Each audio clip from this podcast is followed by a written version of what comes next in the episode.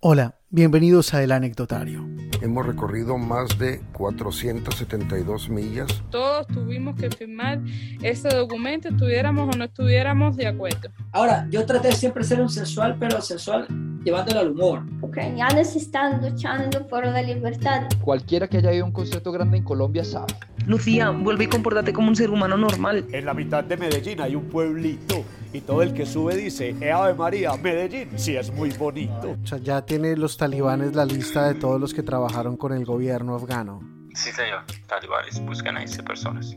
entré a la encrucijada más grande de mi vida. sin saber que iba a ser como algo muy importante para mi vida, como un punto de partida hacia otro camino o hacia un verme distinto. Esto es El Anecdotario, historias extraordinarias de personas comunes.